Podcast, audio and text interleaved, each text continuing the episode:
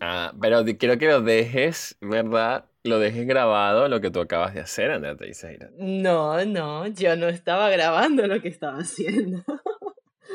Así que no, no se enterarán. Yo sí, y seguramente el sonido de la computadora entró en mi micrófono, donde tú dices lo que estabas haciendo. No. Bueno, pero usted no edita este podcast. Pero está bien, normalicemos el eructo. Está bien, sí, hay que normalizarlo, es algo natural, pero no quita el hecho de que es asqueroso.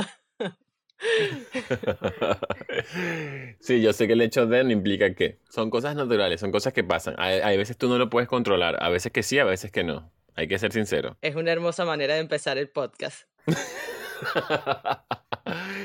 Eh, Yo te cuento rapidito. Yo de niño o de chamo no sabía eructar, o sea, no sabía hacer el movimiento que haces en la garganta para que, el so- para que suene. Eh, o sea, yo hacía como el... ush, ush, hacía como ese sonido. Después de grande... Como si estornudaras. Es, no, hacía como ese sonido que hace. Bueno, no sé cómo explicarlo. Como cuando destapas una, un- una gaseosa. O sea, ese, ps, ese típico sonido. Ya después de grande, aprendí adulto, aprendí que tú lo que tienes que hacer es cuando sientes que viene el eructo, apretar la garganta. Y cuando tú aprietas la garganta, es que hace el efecto de el ah, que hace, ¿no? Como ah, ese efecto. Suena, sale más gutural. Claro, lo aprendí de adulto y ya después no puedo evitarlo. O sea, ya después no puedo hacer como hacía de chamo. Así que lo siento. Lo siento por la gente que me escucha brutar, pero no es mi culpa. O sea, eh, es como... Bueno, sí es mi culpa, obviamente. Pero ¿quién me me aprende esa estupidez?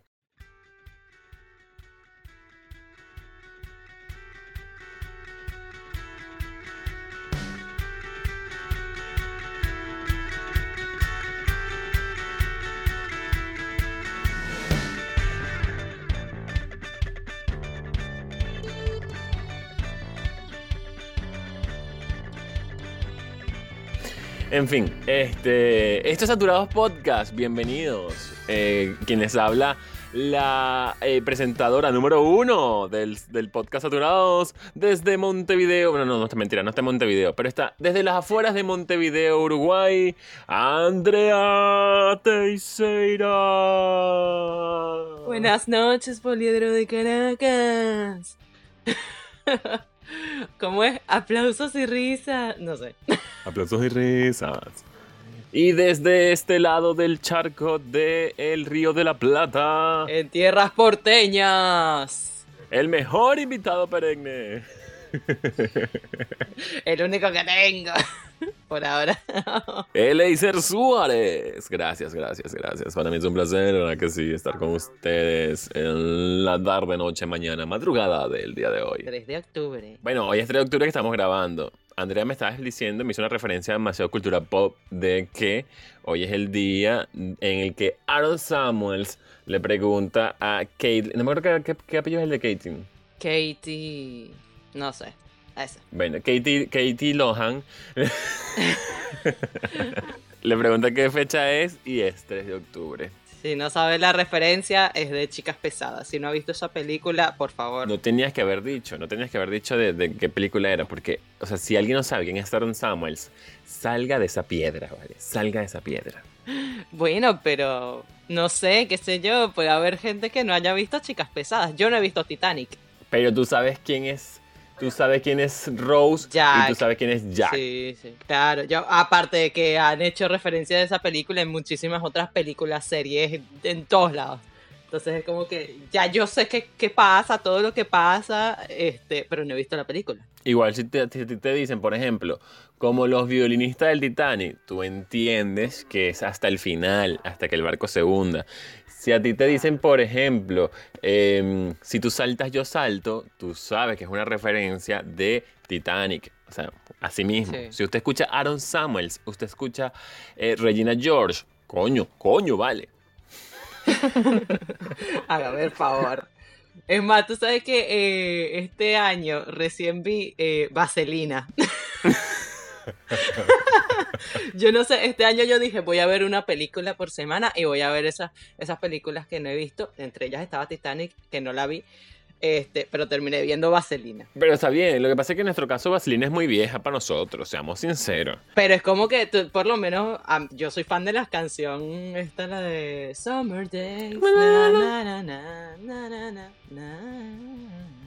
La de Tell me boy, tell me Ah, ok, ya, ya, ya. Esa. O la de You're the one that I want. na, na, na. Uh, uh, uh, honey. Esa. Pero bueno, nos, nos estamos desviando mucho del tema. Eh, vamos a recordarles que pueden escuchar Saturados Podcast a través de muchas plataformas, así que tienen para escoger entre Spotify, Anchor, Apple Podcast, Google Podcast y San YouTube. Así que usted pone en el buscador Saturados Podcast y probablemente, seguramente salimos allí en las búsquedas de primeritos. En YouTube recuerden que hay toda una rutina que ustedes pueden hacer, una rutina de belleza, que es suscribirse, darle a la campanita de notificaciones, darle like, obviamente escucharnos, compartir, dejar un comentario, cual sea, el que quieran. Y es más bello, aunque usted no lo crea, después que usted, se hace, usted hace eso, usted es más bello. Quizás no para sus propios ojos, pero sí para los ojos de nosotros dos. O sea, nosotros decimos, Nahuara es bello, vale, qué bello que hizo todo lo que tenía que hacer. Qué belleza de ser humano. No, no joda, vale. Ese, ese, ese dedo bello, ese dedo bello que tecleó lo que tenía que teclear. What? ok, bueno. Sabes que eh, en el episodio anterior, el de comentarios que, que no pedimos, las opiniones que no pedimos, me dejaron unos comentarios que era tipo, claro, a, a una persona me puse que... eh, no, recuerdo que una vez un, un chamo en la universidad me dijo que, que yo era bien simpática, bien bella, pero que lástima que estaba gorda, que, que, que me, me hacía falta bajar de peso y no sé qué. Yo así como que, ah, perdón, se me metió tu comentario gordofóbico en el ojo. Chamo, ¿qué necesidad de la gente hablar del peso? No entiendo, qué fastidio. ¿Qué necesidad? Cha, ayer, ayer, cha. Yo recordaba nuestro episodio este, porque es el más reciente, pero ayer estaba una señora, una compañera del trabajo, yo estaba en la caja cobrando y la señora me estaba empaquetando. Y la cliente, o sea, era, era un manojo de nervios. O sea, esa señora me, venía y me decía, no pon esto en esta bolsa, y esto acá, y esto allá, y esto por acullá, y no sé qué. Y no se callaba la boca. Yo así como que, ok, ok, ok, ok. Y no se callaba, o sea. Y entonces era, estaba toda nerviosa, no sé. Y en- llega un momento en el que ya la señora pasa al lado del empaque y se pone a hablar con, con mi compañera y en un momento viene y le dice, ¿estás embarazada? Y es que la señora era, o sea, la señora es, es gorda. Y la, y la clienta viene y le pregunta, ¿estás embarazada? Por cómo te, te paras. Y yo así como que, por amor de Cristo, señora. No sé, córtese la lengua, límesela, hágase un nudo en la lengua. ¿Qué necesidad? O sea, Sí, además, además ¿qué le importa? O sea, ese, ese, ese siempre es mi gran pregunta. ¿Qué te importa si está embarazada o no está embarazada? O sea, claro, todavía que fuese una amiga, no sé, que, que tenías años sin verle y dice, ay, hola, ¿cómo estás? Años sin verte, no puede ser. Igual, es como que, claro, es un comentario que tú siempre te quedas así, como que, eh, ¿será que, que está o no está? ¿O es que está gordita? A mí me pasa, por ejemplo, porque en las cajas de, de la tienda, obviamente tienen prioridad para las, las embarazadas. Y hay veces en que tú te quedas viendo y tú dices, o sea, yo no le quiero decir nada a la señora porque es como que, pero ¿será que está embarazada o es que está gorda? Y yo no quiero ser mal educada, ¿no? Entonces, no vaya a ser que vengo y, y le digo, señora, pase adelante porque usted está embarazada y resulta que está gorda. Es como que no, no quiero, no quiero terminar siendo una estúpida. pero, pero fíjate, en tu caso es válido, es decir, o sea, es válido que tú lo preguntes porque, precisamente para atenderla, para que, porque para eso está la famosa caja preferencial, ¿no? Pero, pero una persona que, o sea, a lo que voy, o sea, ¿en qué te cambia a ti la vida preguntarle a alguien si está o no embarazado? O sea, digo, ujú, ujú. A menos que voy y repito, tenga una finalidad. Si tiene una finalidad, bien. Es como cuando esas personas van en, el, en, en- en un autobús, en un colectivo, en un trans, subte, transporte público, como ustedes lo, lo quieran denominar, y ves a una persona que tú puede considerar que está embarazada y tú le quieras dar el puesto precisamente porque es una persona que necesita eh, estar sentado. Entonces, que yo he visto un montón de gente que se ha equivocado mal en, eso, en esos momentos, como, mira, tú que estás embarazada, siéntate. Y la gente que, no, no estoy embarazada, estoy gorda. ¿Entiendes? Pero... Claro, pero hay, hay, hay una intención detrás. O sea, la, intención es buena. Es buena en el sentido que lo estás haciendo porque tú consideras que está... O sea, porque viene desde la educación, desde, desde la empatía, desde, desde, otro, desde otro punto. No viene desde, desde el punto de, curiosidad o crítica. Entonces, está bien, está bien allí, está bien Sí, pero yo, yo me quedé, o sea, helada. Yo, yo estaba terminando de pasar las cosas cuando escucho, ¿no? Porque yo estoy, tengo que estar pendiente de la pantalla, de ver que se pasen las cosas. Y cuando escucho, le pregunta, ¿estás embarazada? Y yo así como que... ¡ah! Ay, madre de Dios. Ayer la gente, yo no sé qué pasa, la gente estaba sensible, sensible, porque casi que un par de viejas también se caen a coñazo en mi caja, porque que claro, está todo el tema de la distancia y nunca falta la gente que se pega. O sea, saben que estamos con eh, pandemia, virus, bla, bla, bla, hay que mantener la distancia y se pega Y entonces yo le digo, este, le agradezco mantenga la distancia, se lo digo amablemente. Y la vieja a la que estoy atendiendo fue la que se puso así toda altanera, ¿no? Y entonces llega un momento en el que esa señora que estoy atendiendo le dice a la que viene después de ella, le dice, ¿estás apurada? No sé qué. Y se pusieron ahí a pelear. Y que cuando llegas a mi edad entenderás que esto, lo que tú estás haciendo es una falta de respeto. Y yo, y que, señora, calma. Pero bueno, no vinimos a hablar de esto en este episodio del podcast. Sí, si usted nos escucha, eh, quiero que entienda que es parte normal de nuestra conversación ya a estas alturas, que André y yo, eh, por alguna otra razón, digamos un poco de nuestro día a día con respecto a los clientes, porque eso es el pan nuestro de cada pues Que, chamo, no, eh, pero vinimos a hablar de otro tema. Bueno, Andrea me invitó hoy a hablar de otro tema. sí, de hecho, ¿recuerdan Em, a, los que nos siguen este, constantemente eh, en nuestro podcast. En el podcast anterior hablábamos de las opiniones que nunca pedimos. Y hubo un momento en el que Eleiser mencionaba que mm, se le había catalogado de cierta forma en una ocasión. O sea, opinaron de él con una palabra que obviamente a Leiser no le gustó porque él siente que no, que no es así, no lo ve, pero este, cuando tú me lo comentaste, recuerdo que yo te dije, es que por cómo nos han criado y nos han adoctrinado, yo creo que todos tenemos, aunque sea un poquito de esto, que son los micromachismos, que es el tema del que vamos a hablar hoy. Sí, este... Mm, en el, episodio pasado recuerdo que estábamos hablando de, las opiniones y esto, y fue una opinión que me, me lanzaron así. Y a mí me catalogaron, pero ojo, ojo, no me catalogaron de machista, porque, a ver, de machista me pueden catalogar y yo eso quizás lo puedo aceptar un toque, porque, bueno, vivimos en una sociedad machista por, por, por, por, por herencia histórica, ¿no? Em, entonces tú dices, bueno, sí, puede que sí tenga algo de eso, o sea, eso yo no lo niego. Eh, no me siento orgulloso de, pero es decir, está, está en, en, nuestro, en, nuestro, en nuestra cultura. Ahora, em, a mí me catalogaron de misógino, que es mucho más fuerte que...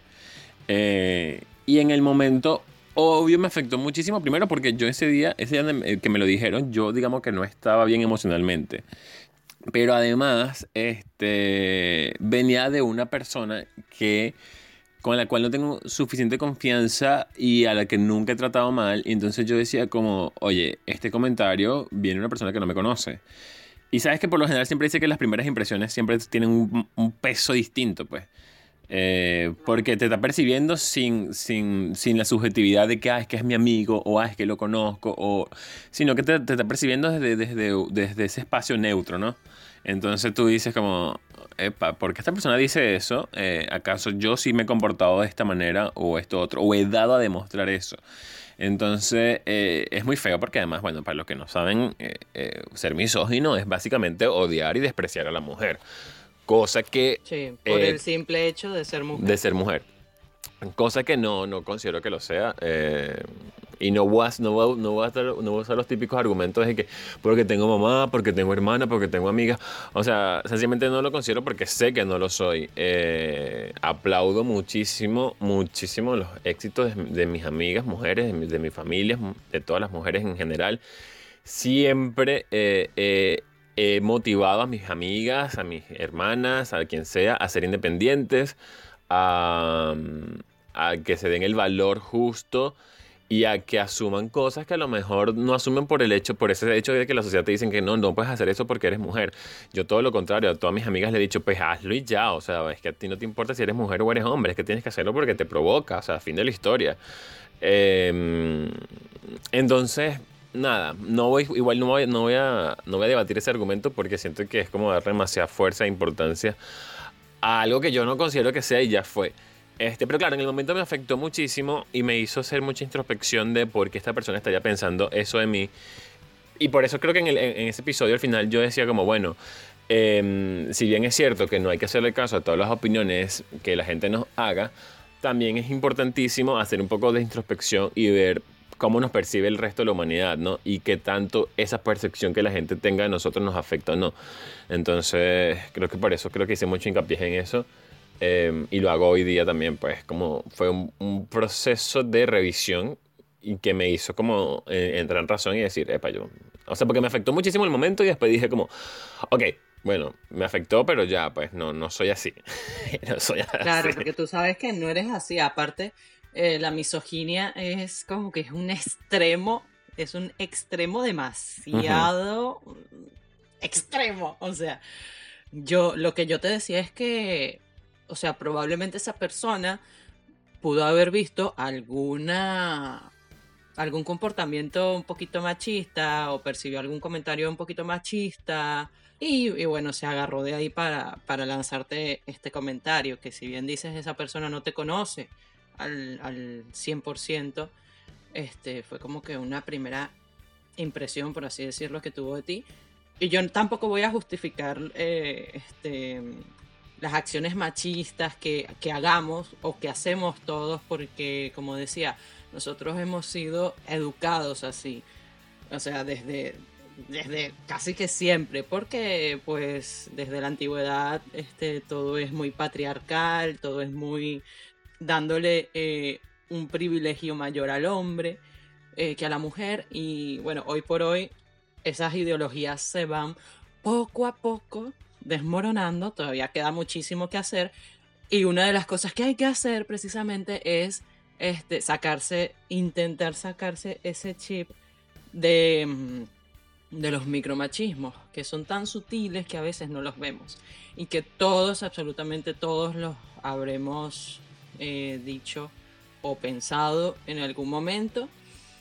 Porque como digo, es algo cultural, y, es muy difícil desprogramarse de eso, es muy difícil. O sea, primero hay que ser consciente de ello y después trabajar en ello. Y a veces aunque tú te desprogrames, también en tu entorno este, va a ser difícil porque vas a notar que, que hay muchas personas que, que todavía no, han, no son conscientes, entonces es como, es un poquito complicado. Se puede, pero es complicado. Sí, eh, tú, me acuerdo que en el episodio pasado, cuando cerramos el episodio y estamos hablando normal, que André y yo, aunque ustedes no lo crean, somos amigos cuando, apagamos el micrófono. y tenemos conversaciones largas y, tendidas. Y eh, dijimos, estamos cuadrando qué hablar en este nuevo episodio y tú me hablaste del micromachismo y yo dije, bueno, supongo que tiene que ver con machismo, así que busquemos en internet. eh, Machismos chiquititos. Y que machismo en bebés.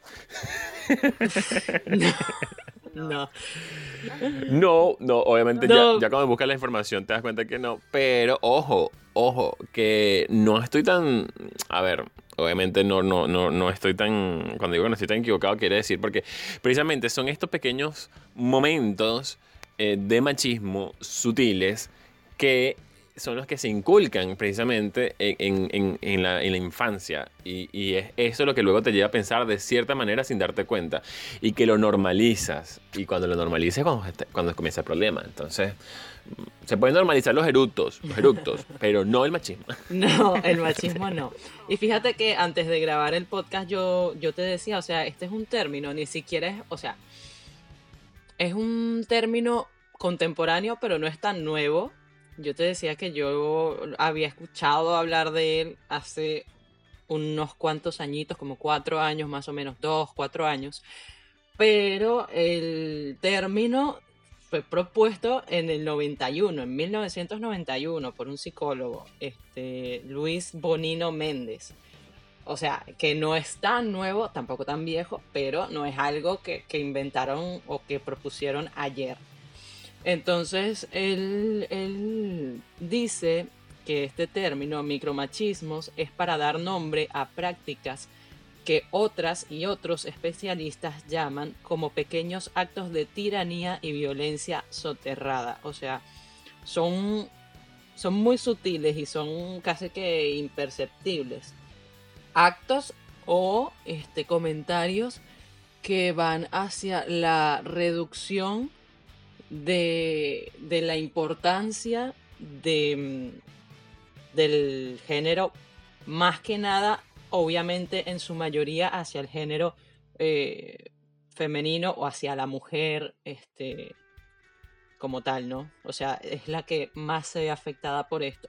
Pero yo también te decía que mismo entre nosotras, también este, entre las mujeres, nos la vivimos también con opiniones machistas. O sea, es como que yo creo que estos micromachismos y el machismo va dirigido hacia todos, en un mayor porcentaje hacia las mujeres y digo también que mm, obviamente hay mujeres que, los, los reproducen y, y, los, dicen y lo demuestran capaz que inconscientemente. Inconscientemente. Sí, este yo acá, acá leyendo en esta página que encontré, eh, decía que, que obviamente que, que, el micromachismo es machismo en sí, pero que pero que se le pone micro es como por, por, lo sutil y suave que es y porque se supone que como lo estás, o sea, se supone que es tan, es tan imperceptible que no hace daño, pero que realmente eh, eh, va en, en, concordancia con todo el asunto de... Eh, de cómo, ¿Cómo fue que tú lo llamaste, Andrea? de Em, de privilegio, de privilegio que se le da en la sociedad al hombre por ser hombre por encima de la mujer.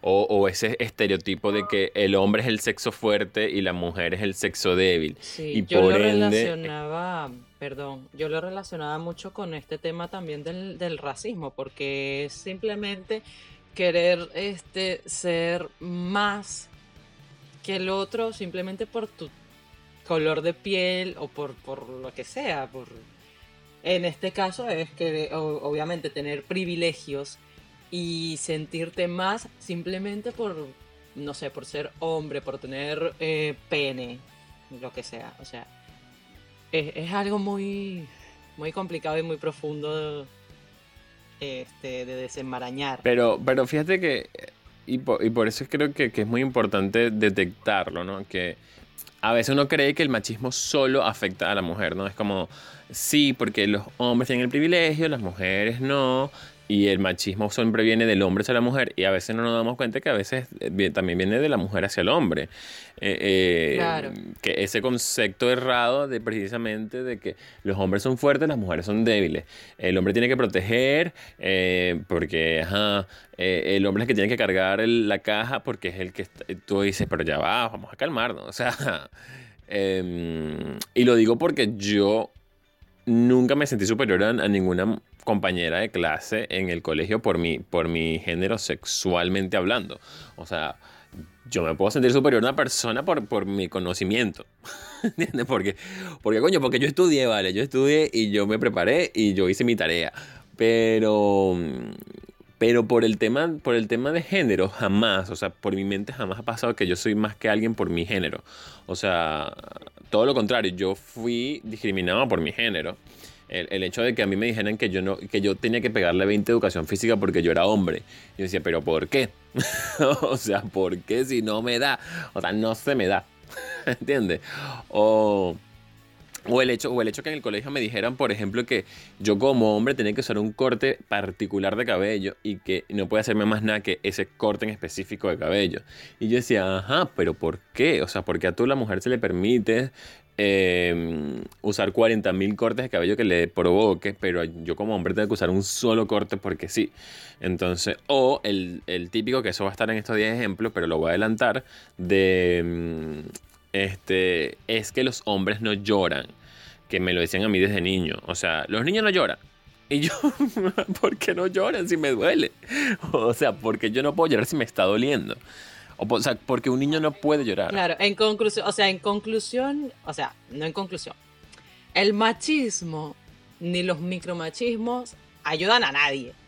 O sea, lo que, lo que ayudan es a reforzar la represión hacia más que nada las mujeres, también los hombres. Pero mm, yo creo que muchas veces eh, esa represión, muchos hombres, no todos, como que le dan la vuelta y eh, en lugar de actuar en contra de ella porque también les hace daño a los hombres, este pues se vuelven eh, a favor de ello porque sienten que vuelvo y repito, por la, como han sido educados, sienten que pues simplemente así hay que actuar, sin importar que este estos actos machistas o estos comentarios machistas de decir es que los hombres no lloran, este, eh, son cosas de niñas, por ejemplo, si un niño juega con muñecas o qué sé yo, o, le gusta, no sé, ponerse este, colitas o, cosas,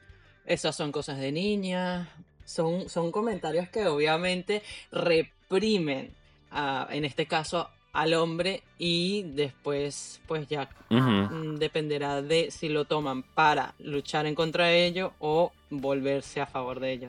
Claro, no, no, pero a ver, lo, que está diciendo es que obviamente todo esto está, está, está dirigido a que precisamente sí, eh, al hombre se le dé ese nivel de superioridad y a la mujer se le reste eh, importancia, ¿no?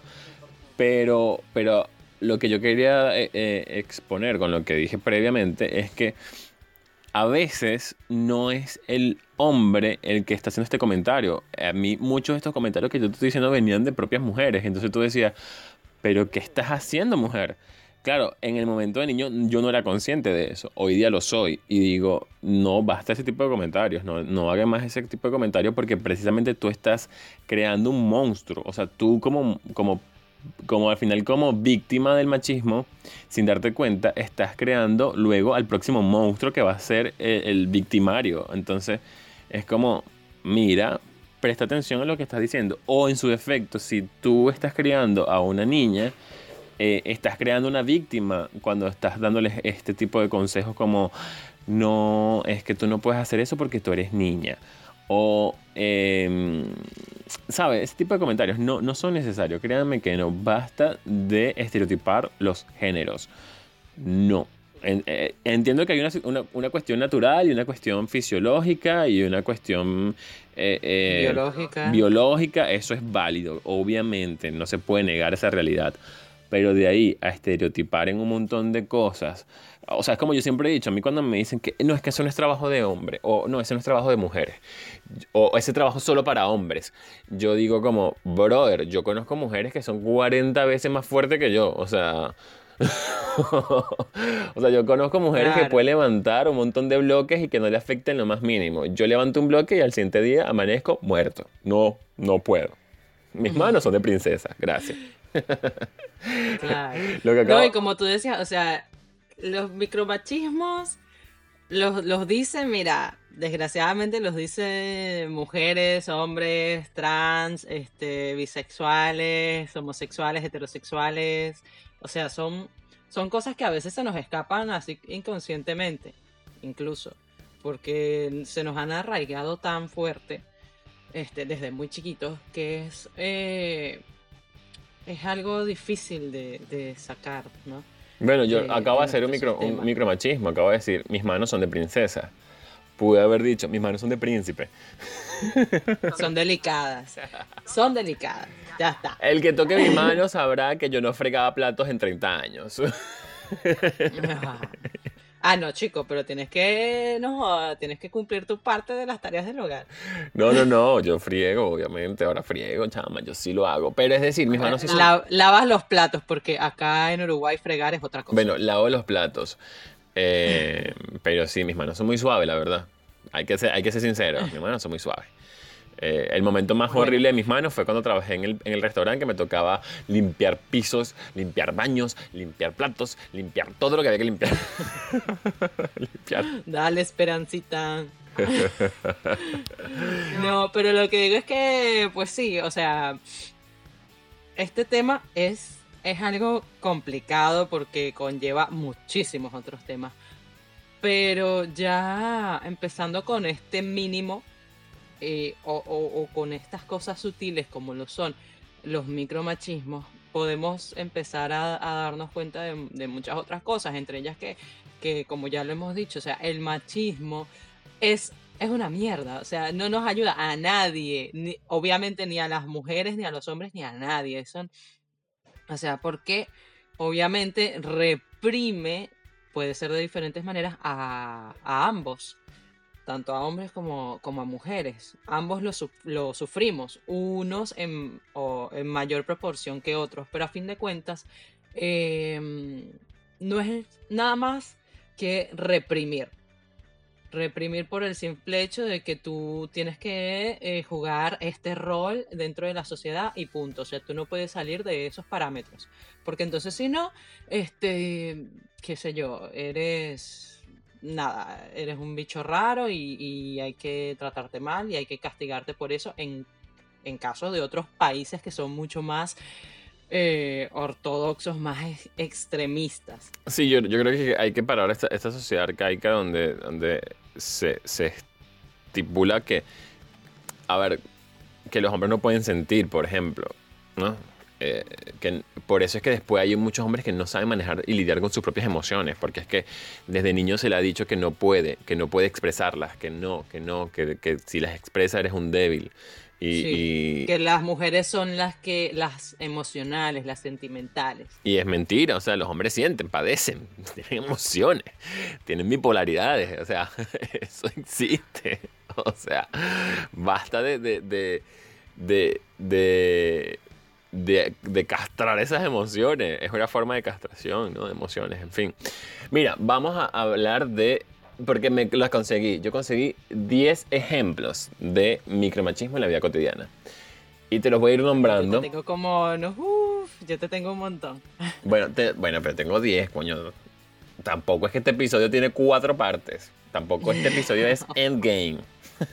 Bueno, pero, son ejemplos para que vayan dándose cuenta de que son cosas que tú dirás son tan tontas, pero sí tienen, tienen ese, machismo impreso muy sutilmente en ellas. Exacto. Este primero dice eh, que es como el más básico, el que comienza pero antes de nacer. Y es rosa para las niñas, azul para los niños. Y entonces leo, esto, esto está en esta página que se llama, es un blog, eh, es blog.ox f a m i n t e. Es que no sé cómo se pronuncia. Se pronuncia Oxfam Oxfam Intermon, no sé. Oxfam Intermon. Entonces decía, eh, rosa para las niñas, azul para los niños. Incluso podemos ir un poco más allá. Dice, camiseta para ellas con mensaje como princesa o bonita. Y para ellos como héroe, campeón, aventuras, valiente. Eh, y entonces de aquí dice que por suerte algunas marcas han empezado a eliminar la categorización por sexo y venden simplemente ropa infantil. O sea, ¿por qué a mí no me puede gustar Elsa de Frozen? ¿Por qué no? Claro. O porque Sí, a una sí, niña no le puede eso, gustar Lo que Hulk. es la, la ropa está muy. No sé si decir el término eh, sexualizada, no. Sí, es género. Ay, bueno, estereotipada. Sí. El segundo ejemplo que te tengo. Dice, qué suerte, tu marido te ayuda en casa. que es, él no debería ayudar. Eso es parte del contrato que tenemos como pareja, es que nos apoyamos mutuamente y tenemos que cumplir con ciertas tareas del hogar, ambos. Si yo no puedo hoy, tú puedes. Si yo puedo mañana, entonces está. Pero no es como que me ayuda, es, es que es su deber.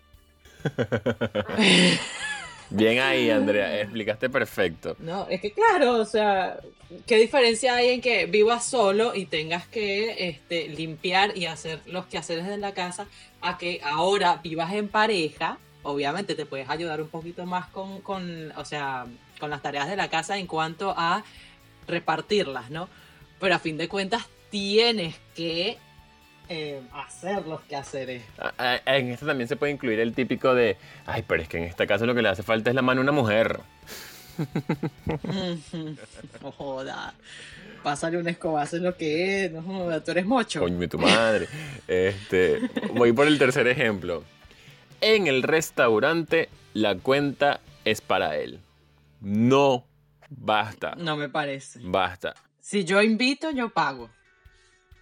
Claro, si yo invito, yo pago. Que pague el que tenga. O si no, miti miti. Claro. Pero eso de que, que no, los hombres. Mira, esto sí me pasó porque estoy leyendo el ejemplo completo. Y eh, un día fui a comer con una amiga a un restaurante. Eh, allá en Venezuela, por cierto. Eh, esta amiga, hay que decirlo, o sea, todo el mundo que me conoce sabe que yo soy un poco delicadito. O sea, yo soy muy delicadito, seamos sinceros. Soy un princeso. esta amiga es todo lo opuesto a mí. Entonces fuimos a comer y nos vamos a tomar unas cervezas. Entonces ella pide, eh, para los que están en Venezuela, esta cerveza muy conocida, eh, oscura, de casi, casi un litro, pero no es un litro, porque en Venezuela no existen las cervezas de un litro. Em, pero sabes. Y el nombre, vale, a ver si nos patrocina. no, que me patrocine primero. Ah. Eh, con que no me acuerdo cómo se le llamaba, una negrita, era una negra. Tiene su nombre. Tiene su nombre. Básicamente no recuerdo cómo le decían. De Polar, Solera. No, no, no, no, no, no, no, no. O sea, es de esta misma marca, o sea, es de, de, de, esta empresa muy conocida en Venezuela. Pero no voy a decir nombre, ¿vale? Yo no voy a decir nombre. A mí que me pague. bueno, ajá. y a mí, eh, era más que un tercio. Por ahí va la cosa, era más que un tercio. Y a mí, y yo pedí como la más suave, la más ligera, la que menos se siente, que en Venezuela en ese momento estaba muy de moda la eh, cerveza que tiene el nombre del estado Zulia. Y después cuando vamos a pedir la, hamburguesa, mi amiga pide una de carne, de carne de res, y yo pido una de pollo. Entonces cuando la, chica que nos estaba atendiendo nos vino a traer el, pedido a la mesa, a mí me dio la cerveza grandísima, ¿no? Y a ella la cerveza como más suavecita. Y nosotros como que, no, amiga, va al revés. y después cuando nos vino a traer la comida, igual, a ella, a mi amiga le dio la de pollo y a mí la de carne. Y yo, que no vale, chica, que no, que es al revés, coño. Si yo fui que te piel de pollo, yo te piel de pollo. Eh, hay hay, o sea, con cosas tan básicas como eso, que tú dices, pero ¿por qué tiene que estar estereotipada la comida también? No. Son, son chiquitas, sí, son cosas chiquitas. Yo tengo también otros micromachismos. Por ejemplo, mismo de esos comentarios fuera de lugar, cuando te preguntan, ¿para cuándo los hijos?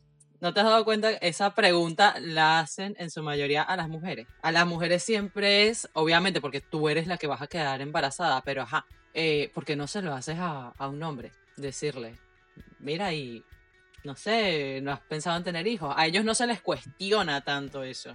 Incluso si, si una mujer decide no tener hijos, se le, bueno, pues se le cae piedra. Sí, eres, eres, no sé, una mujer desnaturalizada. Una mujer incompleta, dirán algunos. Que descarado. Incompleta, sí. Y en cambio, los hombres, si se le preguntan, no, no quiero tener hijos. No, mejor así, porque ese es poco hijo regado. y uno dice, coño, ¿pero por qué? Sí, también, también otro sería cuando una mujer este, llega a un puesto por sus propios méritos este, nunca faltan los comentarios que digan, seguro se acostó con alguien. Se acostó con alguno de los jefes para llegar ahí. Em, también está este de las mujeres son más emocionales, deberías concentrarte más en tu familia en lugar que en tus estudios o en tu carrera. Cuando te preguntan si estás en tus días, que, eso sí me, molesta, ¿vale? ¿Andas con la menstruación? No, coño tu madre. No. Debe ser que yo, yo tengo que tener la menstruación para molestarme. Para odiarte, porque, porque lo que eres un mamagüevo. vale. O una mamagüeva, pues. O un mamagüeve. Es mamagüeve. Mira, e, este me gustó porque este va acorde con lo que estás hablando de la maternidad y la paternidad. Y dice, la madre y el padrazo. Dice, cuando los bebés llegan al hogar, es muy común, lamentablemente, estoy leyendo textualmente, eh, escuchar decir que el padre es un padrazo porque cambia pañales, le da el biberón o le duerme al bebé. Pero para la mujer parece ser algo natural, incluso obligatorio. O sea, si la mujer cambia pañales, da biberón, o se trasnocha, le, le pone moñitos, lo deja perfecto, no, bueno, normal. Pero si lo hace un hombre, ¡ah! Padre, vale, el mejor padre del mundo. Y me dice, bueno, pero ¿qué pasa si eso también lo hace la mujer? Sí, o cuando el, el padre es el que tiene que, mm, que cuidar a los niños, ¿no? O sea, la, la, mujer o, la madre tuvo que, no sé, tuvo que salir o qué sé yo, o está trabajando lo que sea, y le toca al, al padre cuidar a los niños, este, el típico comentario de ah, te tocó de, de niñera, como si esos hijos no fuesen tuyos. O, sexualizando, sexualizando un, poco más, ¿no? Eh, y tocando un poco más trasfondo el, el, asunto. Ver en la calle a una mujer con su, con su bebé, bueno, ajá, tú dices, bueno, una mujer con bebé. Pero cuando ves a un, a un tipo con un bebé solo por la calle, así como llevándolo, a todas les genera como la, típica ternura de que, ¡ay, qué bello! Lleva su bebé. Y no, bueno, ay, ¿qué pasa? Lleva su bebé. ay, yo veo un bebé, o sea, a mí no me importa si, si anda con mi papá o la mamá, yo digo, ¡ay, qué cosita Hasta que se pone a llorar, que... bueno, dale. Pero, pero bueno, son comentarios muy, muy sutiles. Dígame esto típico comentario de consíguete un marido con plata. debe ser, debe ser que yo no puedo ganarme mi pan, mi sustento. Pero, ah. pero Andrea, seamos sinceros. Yo, tengo que ser una mantenida. Pero escúchame, seamos sinceros. Si nos los conseguimos, también está bien.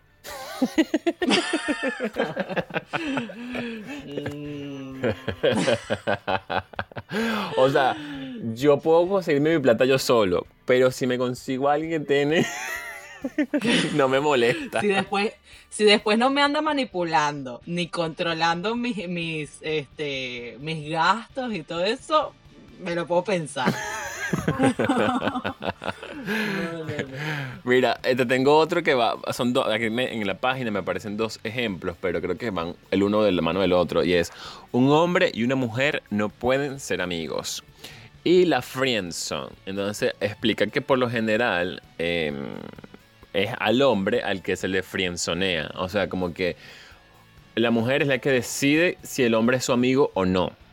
Entonces dice, pero ¿por qué? Entonces dice, explica este, este ejemplo, que quizá es porque antes el hombre puso a la mujer en la sex Y yo, mm, mira vos, interesante. Sí, ya como que tenía, tenía ese, ese anhelo, por así decirlo, ¿no? Eh, ser madre versus la carrera profesional. Ah, bueno, típico, típico. Sí, que tienes que, tienes que sacrificarte por, por tu familia y dentro de esos sacrificios está incluso dejar de trabajar, dejar tus estudios, dejar de hacer lo que te gustaba para mantener a tu hijo o Que no es que es una mala madre porque ella dejó a sus hijos ahí por ir a trabajar. Y tú, bueno, ajá, entonces, ¿quién mantiene a esos muchachos? bueno, este, ausencia de lenguaje inclusivo. Bueno, aquí nos ponemos un poco fuerte, Andrea. Y aquí yo sí voy a leer textual porque no quiero eh, entrar en polémica. Tengo que decir que esto que estoy leyendo lo saqué de una página web. No necesariamente es mi opinión, aunque esté un poco de acuerdo con el tema. Dice, bueno, aunque esté de acuerdo y al mismo tiempo no, pero dice, en la guardería se escucha como los niños pueden salir a jugar. En el instituto los alumnos han aprobado con buenas notas. En el trabajo se, generaliza hablando de los profesionales, los funcionarios, los trabajadores. Sé, después agrega este texto y dice, hablar de lenguaje inclusivo no es solo hablar de niñez o niñes, usando la X como la A o la O, sino es hablar de alumnado, equipo humano, personal, funcionariado. Funcionariado es una, palabra bastante complicada para que sepan.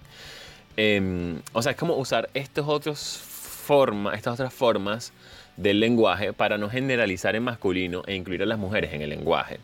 Es otro ejemplo de micromachismo extendido en la vida cotidiana. Es decir, ellos no están hablando de que no sea la palabra correcta la que termine en O, que se puede usar una palabra que termine en O para generalizar. Lo que ellos hablan en este texto es que lo que está mal es usar el los. O sea que cuando tú usas los, ya estás masculinizando el, el término que lo que hay que usar es una palabra mucho más ambigua, mucho más general, como por ejemplo, en vez de usar los alumnos, usar alumnado. En vez de usar los trabajadores, el equipo humano. Bueno, que estás usando igual él. Sí. el personal. Sí, pero en fin, es como. O sea, es como dar la vuelta, es como generalizar. Ojo, yo no, cuando esto lo llevan al extremo es cuando a mí me molesta. Por ejemplo, cuando dicen, no, que todas las palabras que terminan en O también pueden terminar en A. Em, como por ejemplo, eh, al, eh, ¿cuál es la palabra? Ah, bueno, no, que terminan en E. Como estudiantes, estudiantas. No. no, eso está mal. Sí, Estudiante ya es una palabra que tuvimos esta discusión una vez en la radio con, la cuestión de saber si decir presidente o presidente. Que es presidente, o sea, es presidente, no existe presidenta, no existe. O sea, presidente porque es una, etimológicamente la palabra ente significa eh, persona. Entonces, eh, ser, o sea, es una persona, es un ente, es un ser. Entonces, es presidente, es el ente que preside. Entonces, por eso es que cuando las palabras terminan en ente, están bien hechas para ambos géneros. Porque es como yo digo, entonces, ¿qué hacemos con policía? ¿Qué hacemos con periodista? Lo cambiamos también al género masculino, es decir, decimos policíos y periodistas. No, no, eso no existe. Policía. Policía y periodistas. o sea, es como digo, cuando tú quieres aplicar la regla, tiene que aplicar para ambos lados. Si no, entonces la regla está mal empleada. Sí. Es, es un poquito complicado eso del lenguaje inclusivo. Yo de verdad como que... Claro, pero bueno, hay que buscar la forma, la forma en que, en que todos estemos de acuerdo y que, y que funcione. Porque, vuelvo y repito, no me puedes decir que está bien decir presidenta solo para, para abrir el género. Porque es que presidente no es una palabra con género. Presidente es una palabra sin género. Tan sencillo como eso.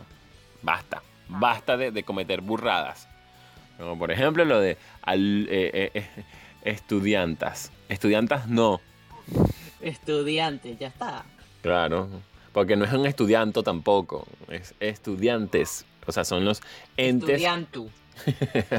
son los entes que estudian. Basta de, basta de decir ese tipo de cosas. Y mira, y voy a cerrar con este. Y es desde. Ah, bueno.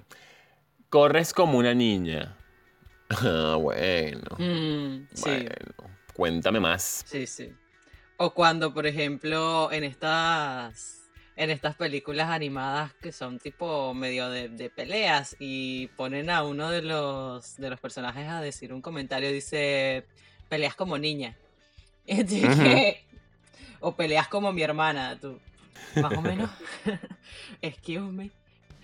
Sí, y, y, esto de corres como niña, llorar es de niñas, este, los niños no lloran, estos van muy, muy, son muy represivos estos comentarios hacia los niños, o sea, los, los género masculino, ya no sé ni cómo decirles, bueno, este, varones. no sé.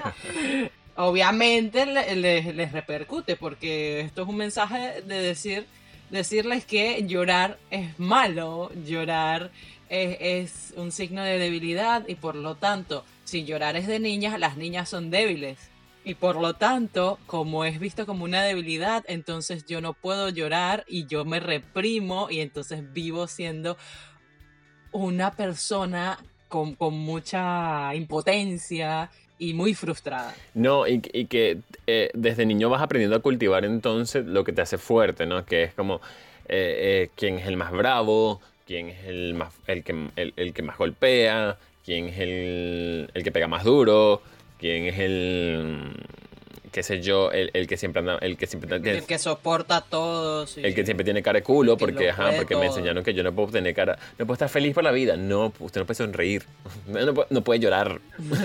Ah, bueno, Sí. entonces cultivas tanto. Que eso también es una cosa que las mujeres siempre tenemos que tener ese encanto, ese carisma. Siempre tenemos que tener una sonrisita en la cara y tú que no, no, marico, no. Yo quiero andar por la vida con mi cara de culo sin que me critiquen por tener cara de culo. O, o lo típico, las niñas no se sientan así. Y bueno, y los hombres tampoco deberían entonces sentarse así. O sea, basta. Nadie debería sentarse con las piernas abiertas, menos cuando vas en el, en el transporte público, coño, de tu madre, abarcando dos espacios. Odio los tipos, Coño. odio los tipos que van Te vas sentados. a aplastar las bolas. Esa vaina, odio los tipos que van sentados en el transporte público con las piernas. O sea, no hace falta, no hace falta. Usted puede cerrar las piernas, es la estupidez. estupidez humana. Claro, dígalo, dígalo usted, lo dijo Eliezer Suárez, que tiene bolas y pene en su entrepierna, que él se sienta en el transporte público con las piernas cerradas y esa vaina no se le, no se le rompe. Coño, vale, no entiendo esa necesidad de de tanto abiertote ahí, vale. Me quitas mi espacio, me quitas mi espacio. Espacio personal. No sé, como que necesita respirar. o qué Sí, sé yo. fastidio. No entiendo esa vaina. No, no, señor, aprende a respirar por la Más nariz. necesita respirar la mujer. Este. Mira, otra es. Las mujeres no pueden decir grosería. no qué jodas, feo. no Andrea. Qué feo una mujer diciendo grosería. Ah, Debe ser que un hombre se ve bellísimo diciendo grosería. Hermoso. Aumenta su atractivo. claro, ahora es macho, vale, macho. Che, Macho, pelo en pecho. pelo en pecho. Este-. A mí me, me encantaría que me dijera todas esas cosas. Cara de huevo. Cuando ah, que- pero una mujer no. escuchar a un hombre decir coño de su madre, no, huevo, no es bello, vale.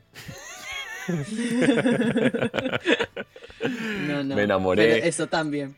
Sí, sí. A eh, mí la gente, a mí la gente me da risa porque a mí la gente no, no, no me ve cuando apenas me conoce. La gente dice, yo les digo, no, yo soy bastante grosera, o sea. Y la gente que, ah, no, pero no pareces yo. "Mm". bueno, no dame unos minutos. Y que, a ver, te invito a escuchar Saturados Podcast. Tal episodio en particular. bueno, Andrea.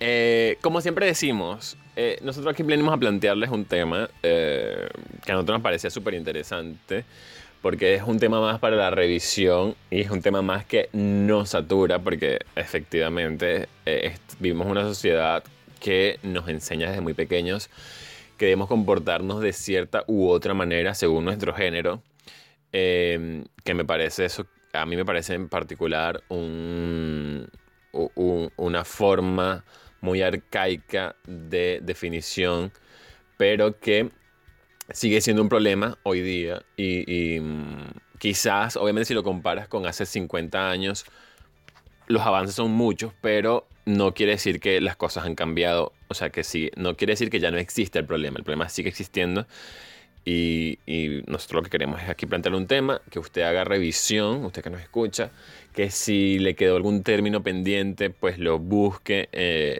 y, y lo averigüe, como, como lo hicimos Andrea y yo. Andrea me habló de micromachismo en la semana pasada y dije, bueno, tengo que buscar esto porque supongo que puede ser, pero no, no tengo la información completa. Eh, haga la tarea como la hacemos nosotros y, y nada, comparta, comente, dele like. Recuerde que nos pueden seguir como arroba InesARTX, InesArtx y como L Sin Filtros. Claro que sí, cómo no. ¿Cómo no?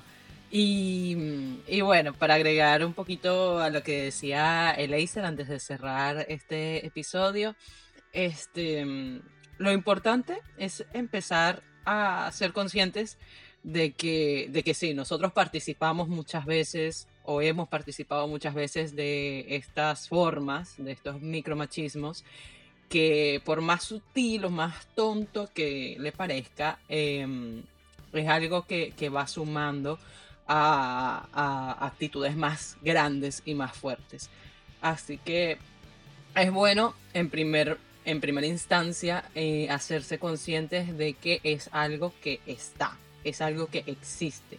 y es algo en lo que se tiene que trabajar. Y ya de ahí intentar trabajar en eh, cambiarlo, en educarnos eh, a nosotros y a, también puede ser a las personas que nos rodean, bien sea familia, amigos, lo que sea, compañeros de trabajo. No es algo que va a desaparecer de la noche a la mañana, pero si nos empezamos a ser conscientes y a intentar dar ese cambio, tal vez ese cambio vaya a ser un poco más pronto que tarde. Así que, pues, ya lo dijo Leiser, síganos en Instagram, eh, escúchenos por las diferentes plataformas, compartan con todos sus amigos, eh, investiguen más sobre el tema. Nosotros siempre les dejamos tarea en este podcast, lo siento, pero siento que a mí, a mí me gusta, a mí me gusta crecer en, en muchos, muchas áreas mm, personales por así decirlo, y, creo que está bueno este, investigar sobre este tema. Así que los dejamos con esa tareita para la casa.